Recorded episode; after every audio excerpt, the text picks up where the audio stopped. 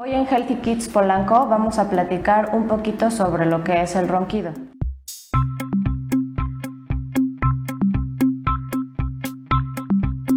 ¿El ronquido es normal? No, nunca es normal el ronquido en un niño. Eso no nos indica ni que esté descansando ni que esté durmiendo profundamente.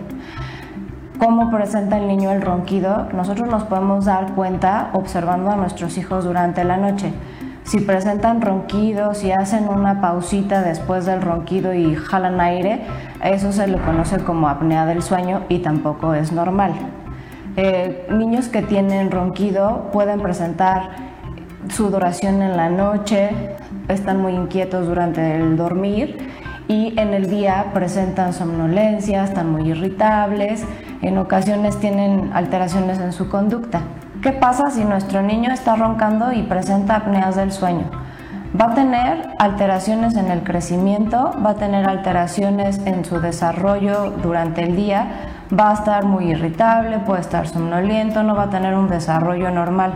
También puede presentar alteraciones cardiovasculares, eso quiere decir que durante la noche el niño puede presentar con cada ronquido y con cada apnea una disminución en los latidos cardíacos, en el nivel de oxígeno y esto hace que su corazón eh, haga más esfuerzo.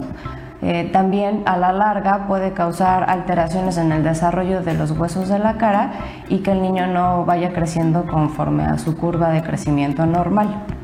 La principal causa de estos ronquidos y de las apneas es el crecimiento del tejido adenoideo y el tejido de las anginas o amígdalas palatinas.